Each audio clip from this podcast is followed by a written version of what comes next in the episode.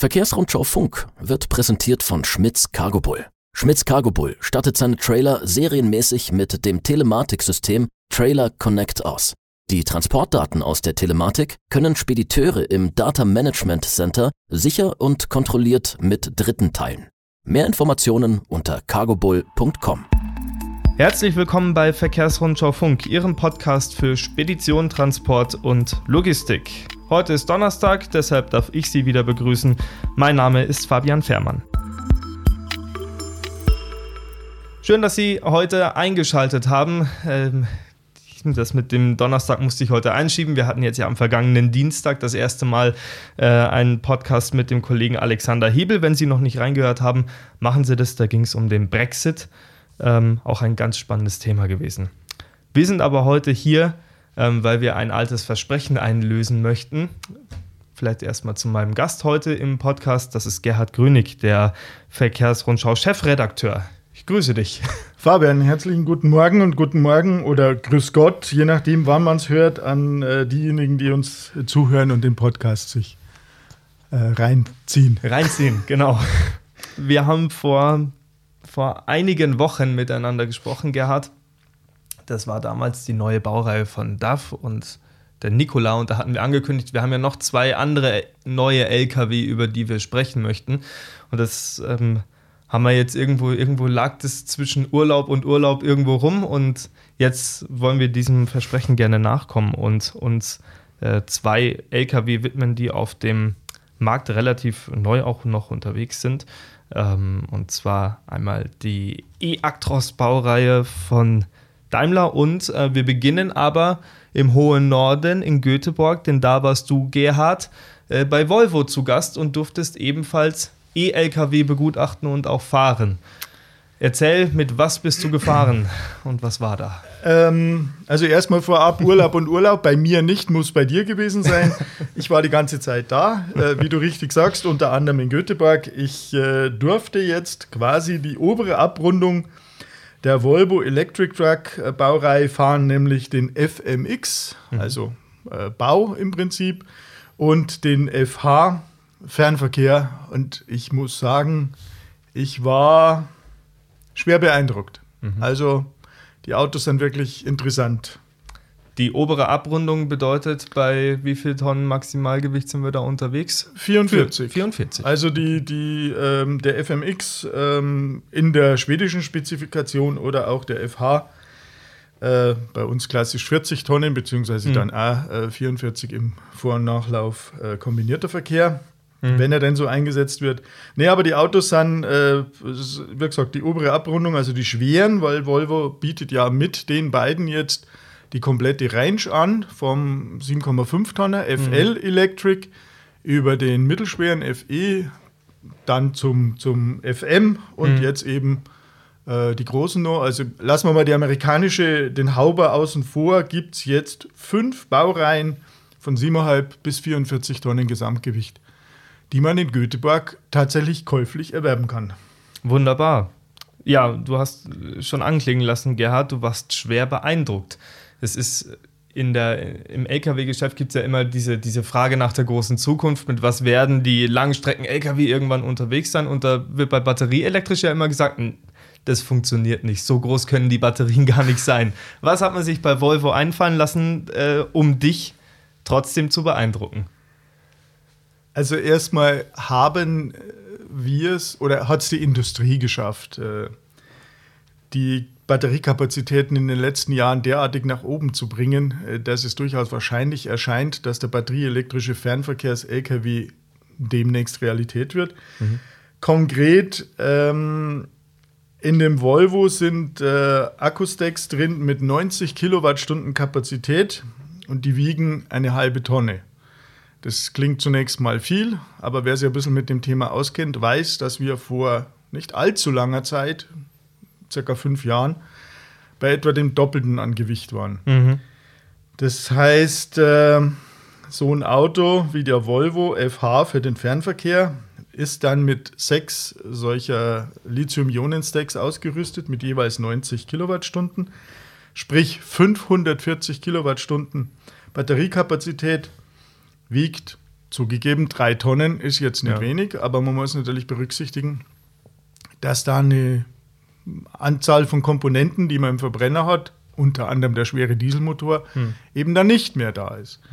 Also die Autos kommen jetzt äh, mit der EU-Gesetzgebung durchaus auf konkurrenzfähige Nutzlasten und mit den Reichweiten, die realisierbar sind momentan, hat man meines Erachtens einen großen Schritt in Richtung Batterieelektrik gemacht. Auch wir haben ja immer philosophiert, ist es der Wasserstoff, also sprich die Brennstoffzelle, oder ist es die Batterieelektrik? Ähm, Kollege Jan Burgdorf, unser Ressortleiter Test und Technik, ähm, und ich unterhalten uns viel drüber. Jan hatte tatsächlich jetzt auch diesen FH Electric bereits bei uns auf der Testrunde. Das heißt, wir sind die 350 Kilometer elektrisch gefahren. Ich verrate da jetzt nichts dazu. äh, war hochinteressant. Also Jan äh, war sehr angetan. Äh, aber das ist dann, da mache ich jetzt neugierig Thema eines nächsten Podcasts, aber mit dem ganzen Szenario, das dahinter steckt, also Aufbau einer Ladeinfrastruktur mit sogenannten MCS-Ladern, also Megawatt-Ladern, 1000 Kilowattstunden, Entschuldigung, 1000 Kilowatt, äh, weil Laden Genau. kann man ja nicht mit Leistung, Kapazität, sondern ja. Kapazität, genau. Äh, man muss da immer aufpassen bei der E-Mobilität, äh, dass man da nichts durcheinander bringt.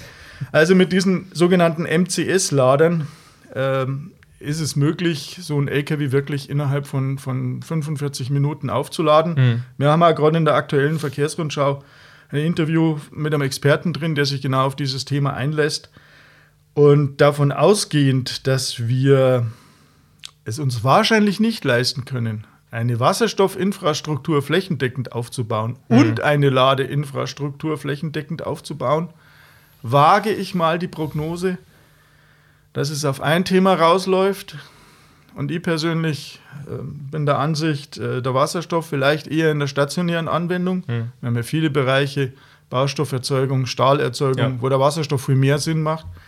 Und das ist dann, da bin ich dann beim Herrn Drees, dem VW-Vorstand, der ja für MAN und Scania dasselbe Ziel ausgerufen hat, keine Brennstoffzelle, sondern Batterieelektrik, dann doch ähm, irgendwo an dem Thema und sage, vielleicht ist es dann doch der batterieelektrische Fernverkehrs-LKW.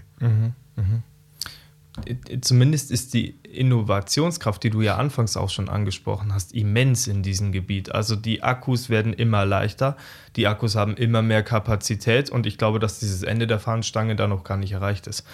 Nee, da, wird, da, da passiert sicher noch was. Die Effizienz der E-Motoren wird sich noch optimieren, Ja. wobei im, im Falle von, von äh, Volvo, ähm, da ist eigentlich schon, äh, ja, die fremderregte Synchronmaschine, die da drin ist, das ist eigentlich äh, nicht die günstigste, aber die effizienteste äh, Version. Also, aber da wird sich auch noch einiges tun. Natürlich experimentiert man mit den Mar äh, Materialien für, für Rotor, für Stator, was, was so ein E-Motor, was ein E-Motor leistungsfähig macht.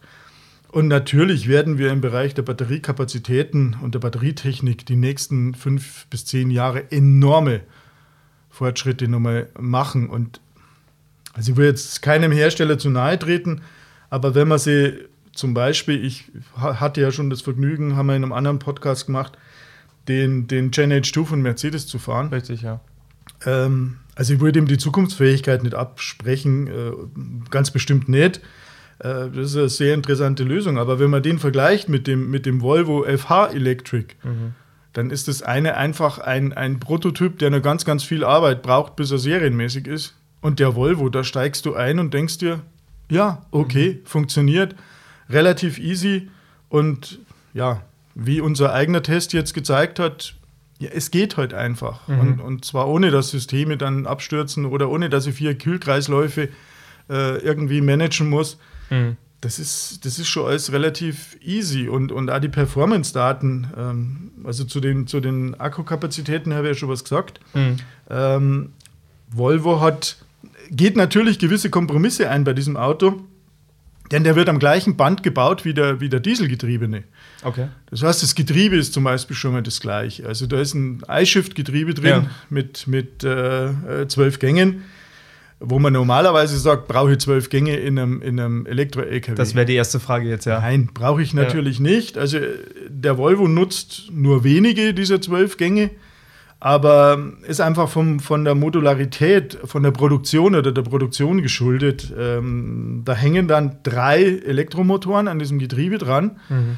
ähm, die zusammen fast 670 PS äh, Leistung haben, also 490 kW. Mhm.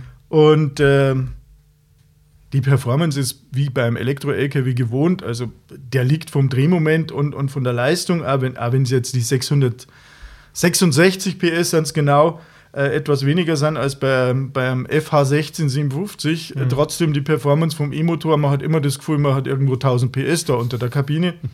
Und äh, das funktioniert gut und, und ist dann natürlich auch redundant. Also sagt natürlich keiner, äh, aber wenn mal so ein Elektromotor ausfallen würde, dann habe ich halt keine 666, sondern nur noch 444 PS, aber damit lassen sie 40 Tonnen auch äh, gut bewegen. bewegen. Also da ist eine gewisse Redundanz da, wie beim Flieger auch. Mhm. Das, ist schon, das ist schon sehr, sehr eindrucksvoll. Ja. Und es funktioniert einfach. Du steigst dort ein. Das ist das Auto ist genauso wie das Dieselauto, mhm. nur halt wahnsinnig leise. Mhm. Also es ist ein völlig neues Erlebnis von, von Fahren, wie beim E-Auto halt generell üblich oder beim E-Fahrzeug üblich. Aber du musst dich nicht groß, du musst dich nicht groß umgewöhnen. Es funktioniert ja, alles ja. genauso wie beim Diesel A. Du musst halt nur etwas vorausschauender fahren, du musst die Systeme, die, die Rekuperation, also das elektrische Verzögern, etwas besser nutzen. Ja. Weil du halt wirklich, also wenn du den Antriebsstrang sinnvoll nutzt, kannst du bis zu 20 Prozent mehr Reichweite rausholen. Ja. Das ist beim, beim LKW mit 40 Tonnen natürlich besonders extrem. Äh, da ist viel mehr Potenzial drin als bei einem PKW, da wo mhm. man dann vielleicht irgendwo 5 oder 8 Prozent rausholen kann durch, durch entsprechendes Rekuperieren und vorausschauende Fahrweise. Äh, also man muss sich vom, vom Fahren ein wenig umstellen. Ja. Äh, wer so ein Auto fährt, sollte wirklich darauf geschult sein. Aber ansonsten Lenkung, Anfahren, Bremsen, mhm. wie ein normaler LKW, nur, wie gesagt, total leise. Eine letzte Frage noch dazu, ja. Gerhard. Ähm, ohne unsere Ergebnisse aus dem Test zu verraten, natürlich. Ja. Welche Reichweite wird denn ausgerufen für den FMX und den FH von Volvo? Was verspricht man da ab Werk? Ich sag mal, äh, wer, wer den äh, Verkehrsrundschau-Profitest kennt, weiß, unsere Strecke ist 350 Kilometer lang. Mhm. Mehr sage ich jetzt nicht dazu. okay, gut. Ja, da, da war Begeisterung spürbar, Gerhard. Da ist absolut Begeisterung spürbar. Äh, was ich halt vor allem bei Volvo gut finde, dass sie jetzt mal äh, wirklich die obere Range abbilden mit dem FMX. Also mhm. das ist ja ein Baufahrzeug im Prinzip elektrifiziert. Wenn ich mal, ich bin jetzt gerade mit dem E-Auto in die Arbeit gefahren, habe mich gerade wieder ein Stück weit geärgert, weil sehr viele LKW in München unterwegs sind, aber es ist dem halt auch dem Umstand geschuldet, dass gerade wahnsinnig viel gebaut wird. Ja. Da hätte ich mir durchaus gewünscht, dass der eine oder andere dieser, dieser 30, 40 Tonner vielleicht auch elektrisch unterwegs gewesen wäre. Also der FMX würde jetzt die Chance dafür geben. Aber mhm. naja, du warst ja jetzt in einem Bereich unterwegs, wo es dann genau in, in die urbane Distribution geht, weil mhm. ich glaube, Mercedes äh, deckt ja eher den Bereich so 18 bis 26 Tonnen ab. Genau. Ist denn das jetzt schon spruchreif? Werden die Autos schon, sind, sind die kaufbar? Ich weiß ja. immer nur, dass so 10, 20 Autos in einem Flottenversuch sind. Also die kann man jetzt kaufen. Ja, tatsächlich. Ähm, vielleicht zur Geschichte. Übrigens sehr schön übergeleitet, ja, das war jetzt toll. ja, zur Geschichte des E-Actros. Ähm, die begann ja bei der IAA 2016. Da wurde der als Urban E-Truck vorgestellt, als Konzeptfahrzeug. Mhm. 2018 kam dann die sogenannte Innovationsflotte. Das ist die, die du angesprochen hast, mit diesen. Das waren zehn Fahrzeuge, die, glaube ich, bei 20 Kunden für jeweils ein Jahr eingesetzt wurden und dann als Prototypen sozusagen in der Kundenerprobung waren und einfach mal geschaut wurde, was kann dieser E-LKW. Der war damals als 18 oder 25 Tonner, also zwei- oder dreiachsig unterwegs. Und ähm, am 7.10.21, also vor einem Monat, ging der erste Serien E-Actros Invert vom Band, also die echte Serienversion jetzt. Die ist auch kaufbar. Ich habe auch bei Daimler letzte Woche nochmal angerufen und nachgefragt. Die ist auch bestellbar. Thema Teilemangel. hm, muss man mal gucken. Also ähm, da möchte man sich auch äh, drunten jetzt einfach nicht aus dem Fenster lehnen. Mhm. Es gibt Tage oder Wochen, da läuft super mit der Produktion und dann wartet man wieder auf irgendwelche Fensterheber oder was. Das kann man im Moment einfach nicht sagen. Also ich weiß genau, sorry, wenn ich dich ja, unterbreche, ja, wenn du sagst, Serienproduktion gestartet am 7.10., hm. Dann kann ich mir auch vorstellen, es gibt eine Menge Leser, die sagen, würde ich gerne kaufen, zumal es ja jetzt diese 80% Förderung gibt. Ja. Aber die nächste Frage wird garantiert sein, was kostet dieses Auto? Hat Daimler da irgendwas dazu gesagt? Ja, wie immer nein. das äh, verschweigt man ja immer. Also Gibt es irgendwelche Mutmaßungen oder bewegen wir uns in dem Bereich, der immer kolportiert wird, 300, 350? Ganz genau. In diesem Bereich bewegt man sich. Na gut. Ähm, das wird offiziell auch nicht bekannt gegeben. Ähm, das möchte man nicht. Ich glaube, es hätte auch eine sehr abschreckende Wirkung, auch wenn es ja eine üppige Förderung gibt im Moment. Mhm. Das hast du ja angesprochen. Ja. Aber ähm, man rechnet ja grundsätzlich, äh, so war es auch bei dem Nikola um, äh, übrigens, ähm, auch da rechnet man so beim drei bis dreieinhalb bis vierfachen teilweise sogar mhm. im Vergleich zu einem Diesel ja, das ist, ähm, das ist eine Stange Geld und ähm, wird sicherlich noch runtergehen. Klar, bei, bei Daimler sagt man auch immer, wir, wir verkaufen ja ein Gesamtpaket. Also bei der Vorstellung, bei der ich jetzt war, bei der Vorstellung des äh, Serienfahrzeugs, wurde auch nochmal darauf hingewiesen, wir, wir können verschiedene Modelle auch einfach anbieten. Also das heißt mit ähm, mit Service mit dabei, mit einer Hintergrundsoftware, mit der man dann den E-LKW auslesen kann und so dieses Gesamtpaket E-Mobilität, das man da anbietet. Übrigens auch Ladestationen in Kooperation mit Siemens ist es, glaube ich. Ähm, das ist einfach ein, ein, ein, ein Paket, das man dem Kunden dort anbieten möchte, um diesen Start in die E-Mobilität so leicht wie möglich zu machen. Das ist übrigens auch der Grund, weshalb man dort immer sagt, wir sind nicht langsamer als andere, sondern wir wollen nur ein Gesamtpaket anbieten. Das dauere länger zu entwickeln. Ich enthalte mich mit einem Kommentar dazu. Aber gut, das ja. muss man ehrlich sagen, ist die Philosophie aller Hersteller. Natürlich. Ist bei, bei Volvo genau das Gleiche. Wenn du mit den Volvo-Leuten sprichst, die übrigens auch gesagt haben, seit es diese 80% Förderung gibt, hätten sich die Anfragen und auch die Bestellungen äh, deutlich nach oben entwickelt. Ja. Volvo ist ja vom Konzern her, also die Volvo Group Trucks mit, mit Volvo Trucks und Renault Trucks ist, ist ja momentan der, der größte Anbieter, hm. sowohl von der Range als auch von den Stückzahlen. Die haben beide, also Renault und Volvo Trucks zusammen, glaube ich, 60 Prozent Marktanteil bei mhm. den elektrifizierten mhm. Lkw. Und äh, Volvo sagt, die Zahlen sind jetzt mit der Förderung dramatisch nach oben gegangen. Also das Interesse ist riesengroß über genaue Zahlen wie bei Daimler oder bei Scania oder ja, bei eigentlich niemand spricht da genau drüber, aber mhm. die Relationen, wie du gesagt hast, irgendwo im Bereich drei- bis vierfacher Preis äh, sind, sind die gleichen und, und die Philosophie, ein Gesamtkonzept anzubieten, dass es mehr ist als nur der LKW, ich glaube, das ist, ist normal, denn die meisten Leute haben ja wenig Ahnung und Berührung momentan mit der E-Mobilität im, im Nutzfahrzeug. Also ich glaube, wenn man in das Thema einsteigt, dann sollte man sich dringend beraten lassen. Ja. Bietet Volvo ja auch an, genauso wie mhm. Mercedes, dass du erstmal eine Analyse fährst, was mache ich eigentlich mit dem Auto? Dann mhm. kommt raus, ist es überhaupt möglich, mhm. solche Relationen, äh, Logistikabläufe zu elektrifizieren? Und dann erst geht es im Prinzip in den Schritt rein, ja, ich äh, befasse mich jetzt ernsthaft damit, mit mhm. Ladeinfrastruktur. Und Fahrzeugen, das glaube ich, ist nur für viele ein, ein äh, Prozess, den sie erst erlernen müssen. Klar, das muss sie alles einspielen, aber ich bin da ja. relativ guter Dinge, dass sie das demnächst einspielen wird, alles. Ja, und ich bin auch der Überzeugung, dass es einfacher ist, als es sich manch einer vorstellt. Dieser, dieser Umschwung auf E-Mobilität, wenn man den richtigen Rahmen dafür hat.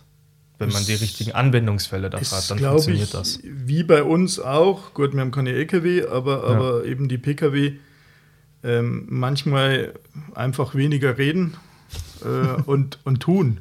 Ja. Also vielfach geht es auch, das haben wir ja festgestellt. Was mich nur interessieren würde im, ja. im Hinblick auf, auf Mercedes, du hast ja selbst gesagt, 2018 hat die ganze Geschichte begonnen. Hm. Hat sie da jetzt noch technisch irgendwas geändert? Hat sie bei den Reichweiten was geändert? Von den zehn Prototypen weiß man, die haben, die haben irgendwie gut 200 Kilometer Reichweite gehabt, auch mit Kühlaggregat und auch hm. mit Ladebordwand.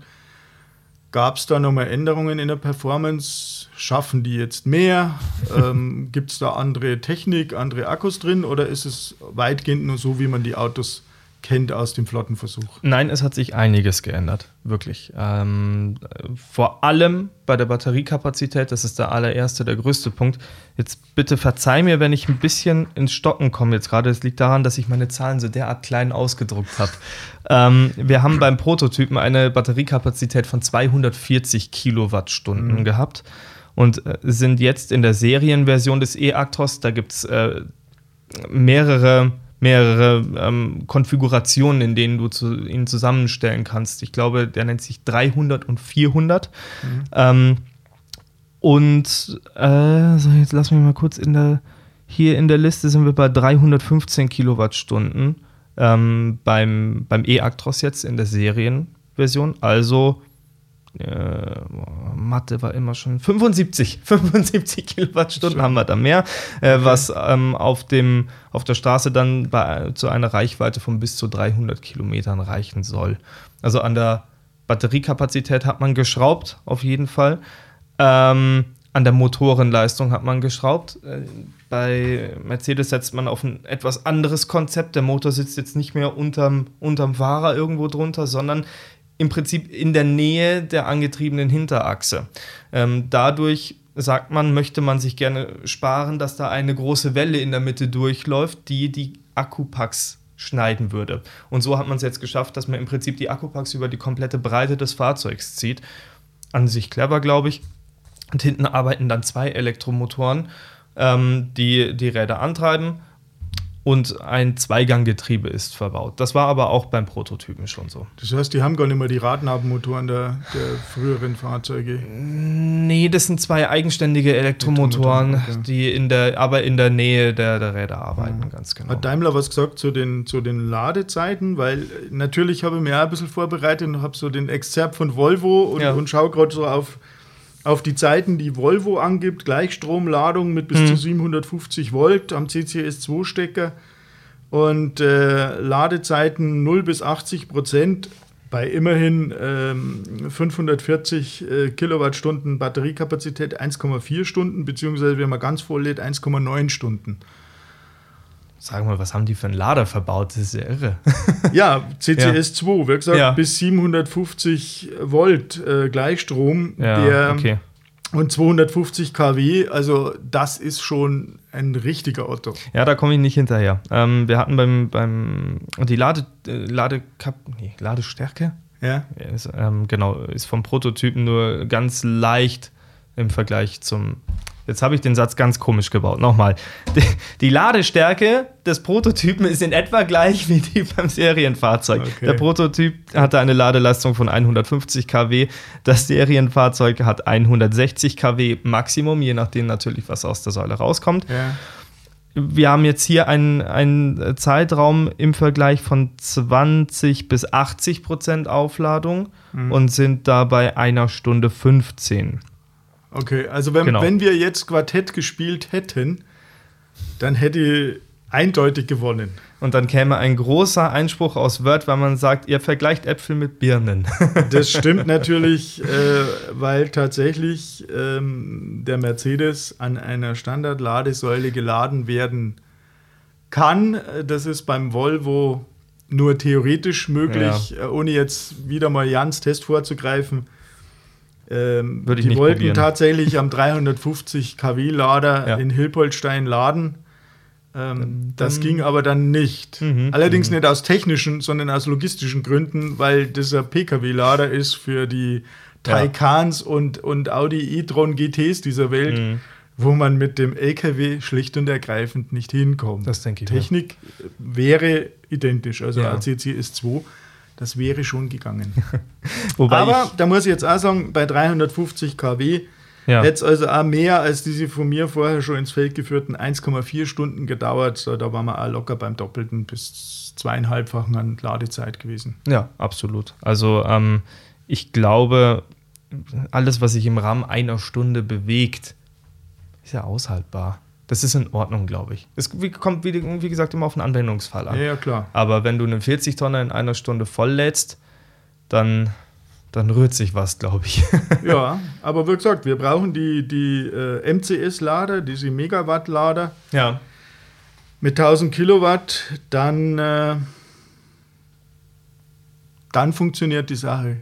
Mit Sicherheit. Richtig, und ich weiß jetzt, ah, jetzt gibt es wieder das Argument, ja, woher soll der Strom denn kommen? Hm. Ähm, Tatsache ist, so viel Strom bräuchten wir gar nicht, um, Okay. den, um Verkehr und Logistik zu elektrifizieren. Ja. Ähm, das Problem ist also nicht die Menge des Stroms, sondern den Strom dahin zu kriegen, wo wir ihn brauchen. Wo er hin soll. Oder Genau. Wo er hin soll, ja. Ah. Gerhard, jetzt habe ich irgendwie. Ich muss dich jetzt mal 10 Sekunden alleine lassen. Weil ich hier nämlich im Kopf habe, dass. Ja.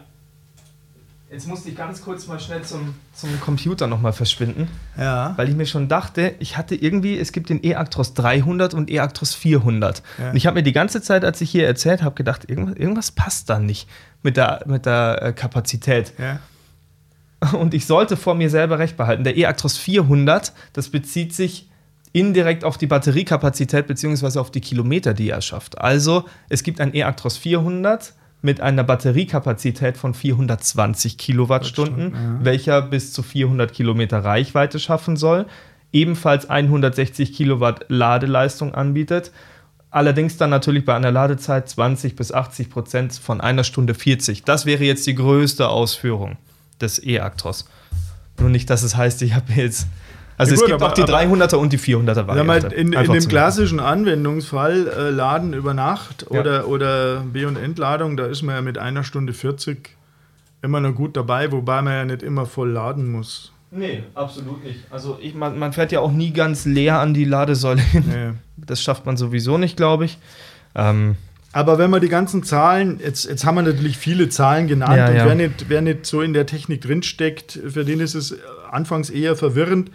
Aber ich glaube, als Resümee, äh, Resümee äh, du hast es ja selber schon gesagt äh, vorhin, es funktioniert. Also wenn Hm. man will und wenn die Prozesse einigermaßen passen, Ja. dann funktioniert es in der urbanen Distribution, wie es jetzt auch schon im Bereich 40 Tonnen funktioniert. Wir haben ja Hm. viele Anwendungen. Du begleitest ja selbst auch den, den E-Test von Contago mit den 44 Tonnen im Containerhafen, ja. wo es ja auch funktioniert. Und ähm, gut, ich sage mal, internationaler Fernverkehr wird wahrscheinlich elektrisch so schnell noch nicht laufen, aber es gibt auch ganz, ganz viele 40 Tonnen Anwendungen im Bereich 100 bis 200 Kilometer und da kann man meines Erachtens bedenkenlos auf die E-Mobilität gehen. Das Ja. funktioniert schon heute. Man muss sich nur die Rahmenbedingungen entsprechend einrichten. Ich glaube auch nicht, dass das große Problem sein wird, ein serienfertiges Fahrzeug dahinzustellen, das, das für Anwendungsfälle im Fernverkehr funktioniert. Das, glaube ich, wird funktionieren irgendwann.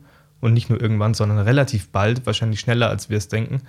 Ähm, ich glaube auch nicht, dass das Problem sein dürfte, langfristig ähm, deutsche Unternehmer davon zu überzeugen, sich so ein Fahrzeug anzuschaffen. Ich mache mir ehrlich gesagt ein bisschen mehr Sorgen bei, bei vielen ähm, Subunternehmen, die irgendwo im Ausland sitzen. Die kriegst du nicht überzeugt davon, das Dreifache für ein deutsches Fahrzeug zu zahlen. Das, glaube ich, wird nicht funktionieren. Also, das ist auch einfach eine Kostenfrage für die hinterher. Gut, jetzt haben wir ja die großen internationalen Plattformen. Ähm, sieht zwar momentan nicht so aus, als wäre bei äh, G20 schon sehr viel in, in Richtung Umweltschutz, CO2-Reduktion rausgekommen. Hm. Aber trotzdem glaube ich, der Druck ist hoch und irgendwann ist es dann keine Frage des Wollens mehr, sondern eine Frage des Müssens. Und zwar eine Frage des Müssens, weil der Betrieb eines Verbrenners, äh, der viel CO2 erzeugt, dann so teuer wird mit den CO2-Abgaben, tja, dass man sich überlegen muss, aufzuhören oder in E-Mobilität zu investieren. Ja. Und ich denke, äh, da werden dann doch lieber viele investieren, als zu sagen, nee, dann höre ich auf. Dann lassen wir es. Hoffe Ja. doch zumindest. das möchte ich auch hoffen. Gut, Gerhard, jetzt haben wir uns äh, schön viel Zeit genommen, um über die LKW zu sprechen. Und du hast gleichzeitig auch noch ein weiteres Versprechen ähm, in den Raum gestellt, das dann der Kollege Jan Burgdorf, der Ressortleiter Test und Technik, übernehmen darf. Wie hat sich der Volvo FH auf unserer offiziellen eigentlich Dieseltestrunde gemacht? Ja. Ähm, das werden wir in einem der nächsten Podcasts ausführlich besprechen Mhm. und ähm, Ihnen natürlich die Ergebnisse dann auch nicht vorenthalten.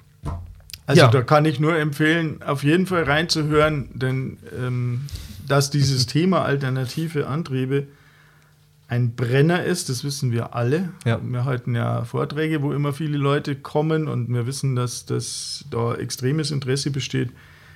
Aber da verspreche ich schon mal, das, was Jan da erzählen wird über seine Erfahrungen und über die Praxistauglichkeit dieses Autos, das sollte man sich wirklich anhören. Das ist ein schönes Schlusswort, Gerhard. Ähm, damit gibt es von mir nichts mehr hinzuzufügen. Ich danke dir für deinen Besuch bei Verkehrsrundschau Funk. Gerne? Wieder einmal. Und äh, an Sie jetzt noch der Hinweis: Es gibt die nächste Folge von uns wieder bereits am kommenden Dienstag mit dem Kollegen Alexander Hebel. Und ähm, wir hören uns dann am kommenden Donnerstag wieder hier bei Verkehrsrundschau Funk. Ich wünsche Ihnen eine schöne Woche. Bis dahin. Tschüss.